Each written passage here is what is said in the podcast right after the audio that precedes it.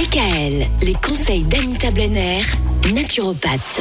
On est en plein dans la saison des petits coups de froid, ça arrive, hein, c'est vrai.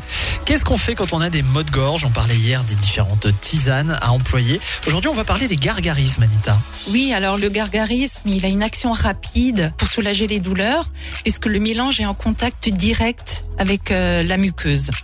Alors, il y a le fameux gargarisme à l'eau salée. C'est un remède de grand-mère, le plus simple. Vous mélangez une demi-cuillère à café de gros sel dans un verre d'eau tiède. Et puis vous vous gargarisez et vous recrachez.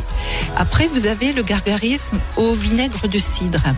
Là, vous mélangez un quart de vinaigre pour trois quarts d'eau. Vous pouvez un petit peu ajouter une cuillère à café de miel et vous gargarisez et vous recrachez à nouveau. On recrache toujours un gargarisme. Et vous avez également euh, le fameux jus de citron et miel qui marche très bien.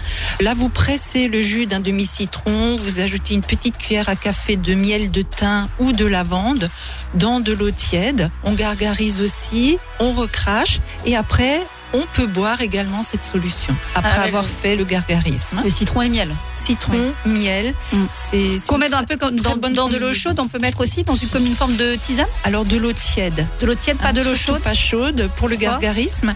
Ben déjà, la vitamine C du citron à 60 degrés va être détruite, donc autant la garder. Mhm. Donc dans une eau tiède, on va préserver cette vitamine C là, qui est primordiale euh, à ce moment.